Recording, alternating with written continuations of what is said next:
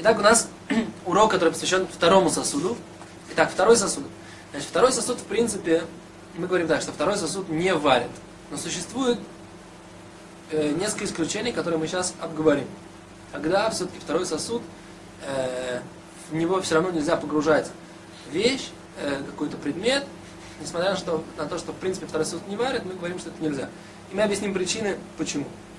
Значит, у нас второй сосуд, второй сосуд это, это был первый сосуд, он стоял, стоял на огне, мы взяли, перелили э, в него, э, перелили его во второй сосуд, у нас получился второй сосуд, который на огне не стоял, у него холодные стенки. То есть струя, которая, пока струя шла, это был, была струя из первого сосуда, она варила э, скорлупу, на толщину скорлупы.